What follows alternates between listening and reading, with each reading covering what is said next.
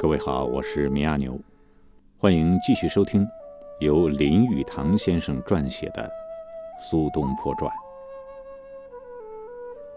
李定举了四项理由，说明为什么应当处苏东坡死刑。在奏章前面的序言中，他说：“苏轼初无学术，滥得实名，偶中一科，遂刀如拐。”他又接着说：“苏东坡急于获得高位，在心中不满之下，乃积忏全要。其当杀的理由之一是，皇帝对他宽容已久，希望其改过自新，但是苏东坡拒不从命。另一个当杀的理由是，虽然苏东坡所写诗之荒露浅薄，但对全国影响甚大。”奏章当中写道：“陈刀欲执法，只在纠监，罪有不容，岂敢苟止？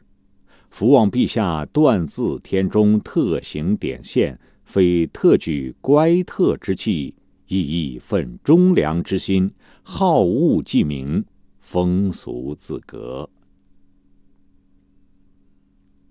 审问在八月二十日开始。被告自称年四十四岁，然后叙述世系籍贯、科举考中的年月，再叙历任的官职，又把由他推荐为官的列出姓名，因为大臣为国家举荐人才、充任公职之贤与不贤，与其本人之贤德大有关系，自然甚属重要。据说。他自为官开始，曾有两次记过记录。一次是他任职凤翔为通判时，因为与上官不和而未出席秋季官方仪典，被罚红铜八斤；另一次是在杭州任内，因为小吏挪用公款，他没有报成，也被罚红铜八斤。此外，别无不良记录。最初，苏东坡承认他由杭州附近村庄时所作的那首诗，对农民食无盐、轻描贷款之弊端，曾出怨言，以及弹劾表彰中之其他若干情节。他想不起曾写过其他与时政有关的诗文。有好几天内，他否认给朋友写过讽刺诗，一直声称无罪。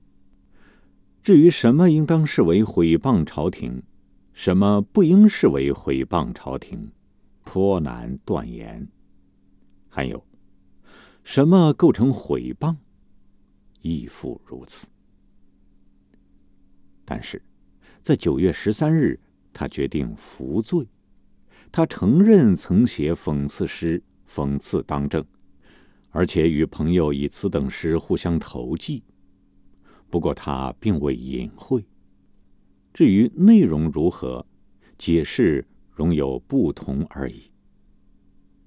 在审讯期间，他奉命在下列一道供词上签字。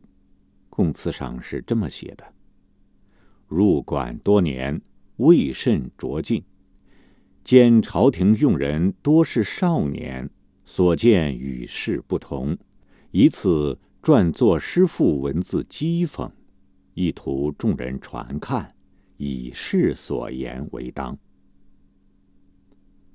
苏东坡的朋友当中，有三十九人受到牵连，有一百多首诗在审问时呈阅，每一首都由作者自行解释。因为苏轼措辞精炼，用典甚多，幸而有此审问记录。我们得见作者自己对好多文句的阐述分析，只有读者完全了解那些典故，才能把握文内的含义。对于苏东坡的指控，有的十分牵强。最有趣的指控中有一条是写两株老柏的七律。诗里说：“柏树根到九泉无曲处，世间唯有折龙枝。”这两句诗认为是对皇帝的大不敬，因为龙是皇帝的象征，而今皇帝正在位，作者应当说有龙在天，不应当说在九泉地下。另外还有一首牡丹诗，在诗内作者感叹造物之巧，能创造出牡丹种类如此之繁多。御史解释此诗为讽刺新当政者能制定如此多之种种捐税。《棋局赋》的序言里曾提到吃棋局的苦种子。御史认为作者是在直接讽刺全境百姓的贫穷，尤其是指朝廷对官吏薪俸的微薄。当中写道：“生而苗者不识日。”是讽刺科举考生的浅陋无知，讽刺考生不通儒学，只知道王安石在《三经新义》里对经书的注释。苏东坡在对方大部分的指控上都坦白承认，在诗中批评新政，自然有愤怒之感、失望之声，足以表明自己对当道的苛酷批评，罪有应得。在给朋友驸马王宪的若干首诗里，有一行诗是“坐听鞭挞怀银呼”，又说“救荒无数归王补”。他也提到“虎难磨”是为政贪婪的象征。在给朋友李长的诗里，他却是在说密州撒涕巡城石弃骸。那些男尸、女尸、婴尸都饿死于路也，当时确实是为俊显欢。关于他给朋友孙觉的诗里，有一行说二人相约不谈政治，是真在一次宴席上约定，谁谈政治罚酒一杯。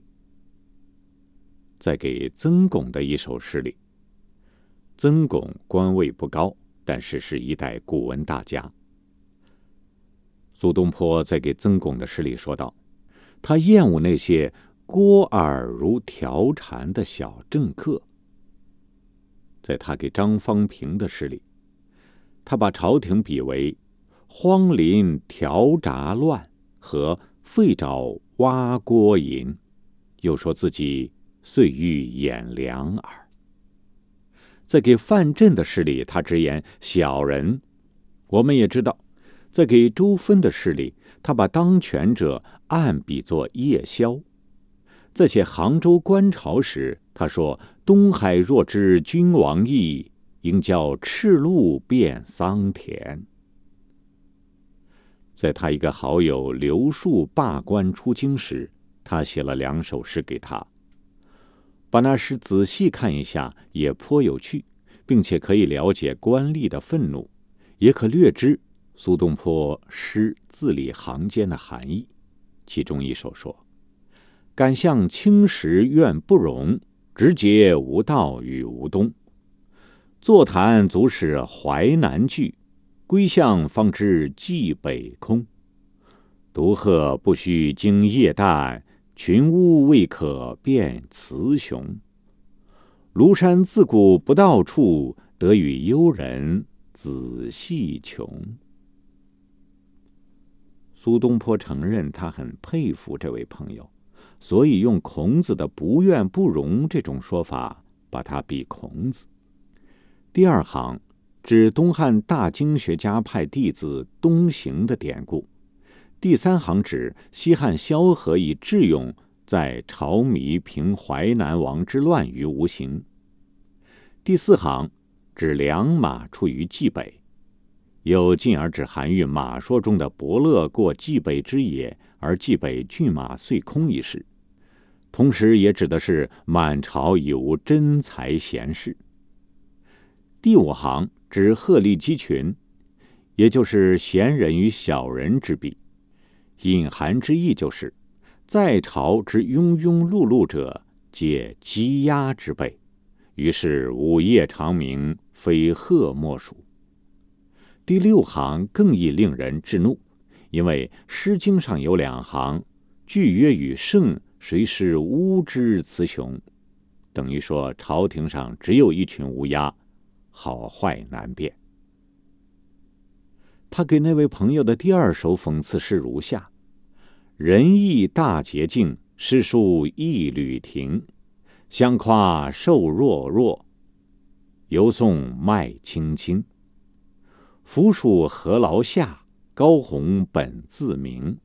癫狂不用换，酒尽见虚醒。”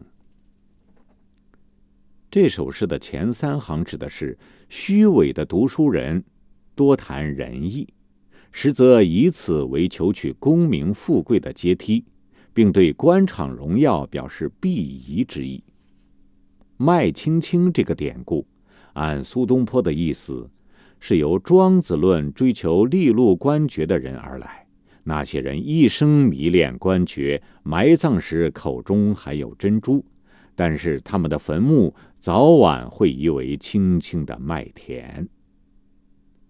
第四行包含另一个庄子上的典故：楚王愿意高位请庄子去做官，庄子谢绝，并且告诉国王的使者一个故事：有一个专吃腐肉的乌鸦，找到了一只腐烂的老鼠，正在一棵树上大享其美味。这时，一只仙鹤赶巧从旁边飞过，乌鸦以为仙鹤来抢它的美味。就发出尖叫的声音，想把仙鹤吓走，但是仙鹤高飞到白云中去了。这个故事的含义就是苏东坡对小人的争权夺位不屑一顾。苏东坡会以为因写诗而被捕受审为有趣，他一定在法庭上讲解文学上的典故为乐事。当时大家深信。苏东坡对朝廷至为不敬，他曾把当政者比为鸣蛙，比为鸣蝉，比为夜宵，比为吃腐鼠的乌鸦，比为琴场中的鸡鸭。最使人不能忍受的是骂他们为木猴而官，不是人而装人。总之，苏东坡是看不起舒坦、李定那等人。那么。舒坦、李定为什么要对苏东坡有好感呢？审问终结，大概是十月初，证据呈给皇帝，牵连的人很多，尤其是驸马王宪，在审问时牵扯到他，因为他曾和苏东坡交换过各种礼物赠品。皇帝下令，凡与苏东坡交换过诗文的人都得把手中的诗文呈上备查。仁宗的皇后，她一向支持苏东坡，这时候染病而死。他死前曾对皇帝说：“我记得苏东坡弟兄二人中进士时，先帝很高兴，曾对家人说，他那天为子孙物色到两个宰相之才。现在，我听说苏东坡因为写诗正受审问，这都是小人跟他作对。”他们没法子在他的政绩上找毛病，现在想由他的诗入他于罪，这样控告他不也太无谓了吗？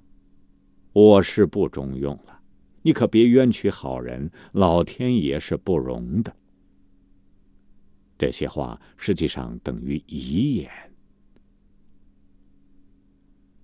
在十月十三日，御史们将案子做了个提要。送呈给皇帝预览。由于太后之丧，案子拖延了一些日子。苏东坡在狱中等待案子的结果和自己的命运吉凶之际，发生了一件神秘的事情。数年之后，苏东坡告诉朋友，审问完毕之后，一天晚上，木鼓已然敲过，我正要睡觉，忽然看见一个人走进我的屋子。一句话也没有说，他往地上扔下一个小箱子做枕头，躺在地上就睡了。我以为他是个囚犯，不去管他，我自己躺下也睡了。大概四更时分，我觉得有人推我的头，那个人向我说：“恭喜，恭喜。”我翻过身子问他什么意思，他说：“安心睡，别发愁。”说完。带着小箱子又神秘的走了。事情是这样的，苏东坡接着解释这件事情。我刚受弹劾时，舒坦和另外几个人想尽方法劝皇帝杀我，可是皇帝根本没有杀我的意思，所以暗中派宫中一个太监到监狱里去观察我。那个人到了我的屋子之后，我就睡着了，而且鼻息如雷。他回去立即对皇帝说：“我睡得很沉，很安静。”皇帝就对侍臣说：“我知道苏东坡于心无愧。”这就是后来我被宽恕、贬谪到黄州的缘故。遇有国丧，国家总要大赦。所以，依照法律和风俗，苏东坡是应当获赦的。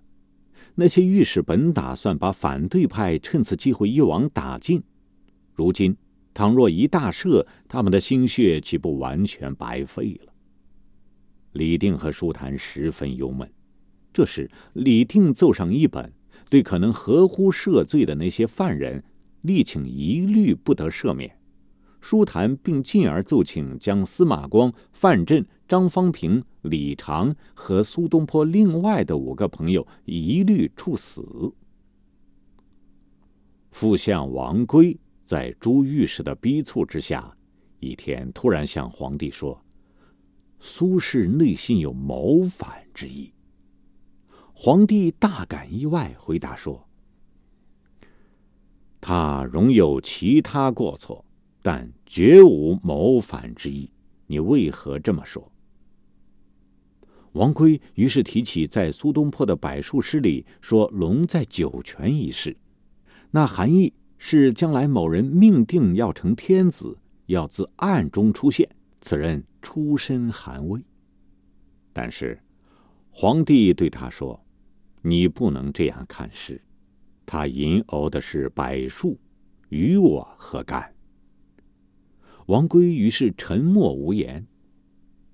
张纯，当时还是苏东坡的朋友，为苏东坡向皇帝辩解说：“龙不仅是天子的象征，也可以指大臣。”于是从文学上引出例句，用以支持自己的理论。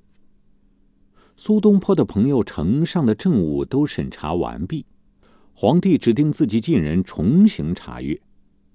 根据御史的案子提要，此种毁谤朝廷要判流放，或是两年劳役。在苏东坡这样的案子比较严重，应当是削官两级。自法律上看，理当如此。因案情重大，尚待皇帝亲自决定。在十一月二十九日，是书坛李定大失所望。宫廷官员发出了圣谕，把苏东坡贬往黄州，官位降低，充团练副使，但是不准擅离该地区，并无权签署公文。在受到牵连的人之中，三人受的处罚较重。驸马王宪因为泄露机密与苏东坡，并时常与他交换礼物，并且身为皇亲。竟不能将此等毁谤朝廷的诗文早日交出，削除一切官爵。第二个是王巩，他并没有从苏东坡的手中得到什么毁谤诗，他显然是无辜受连累，也许是为了私人仇恨的缘故，御史们要处置他。随后几年，苏东坡不断提起王巩，因他受连累。我们知道。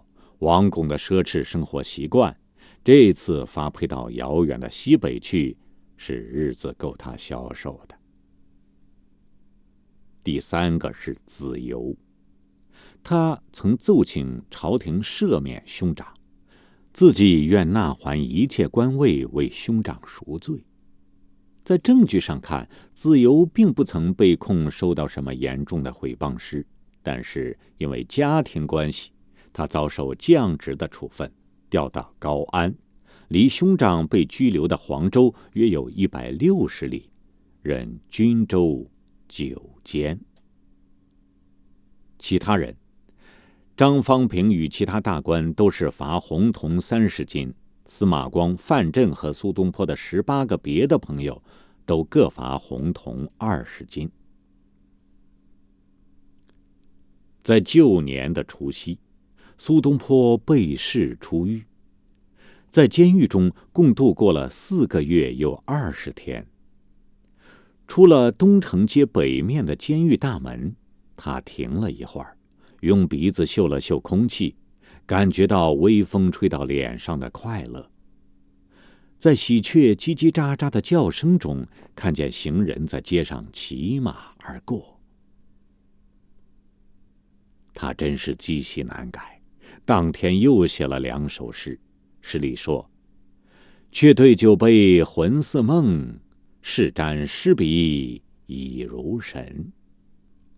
另一首诗是：“平生文字唯无类，此去声名不厌低。塞上纵归他日马，城东不斗少年鸡。”他又诗如泉涌了。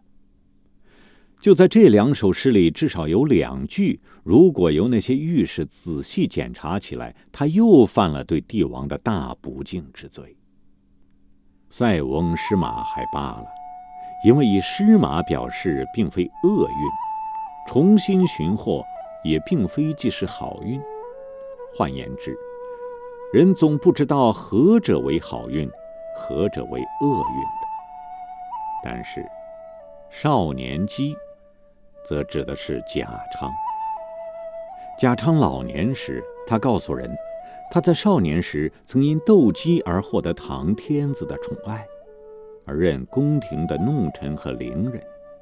这一点仍可引申而至朝廷当政那批小人是宫廷中的弄臣和幽灵，又是诽谤。另有一行，他自称窃漏，以为自己无才为官。但是“窃录”一词却是从三国时一位大儒给曹操的一封信中摘下来的，而曹操普遍认为是一大奸臣，一霸主。写完这首诗，苏东坡执笔笑道：“我真是不可救药。”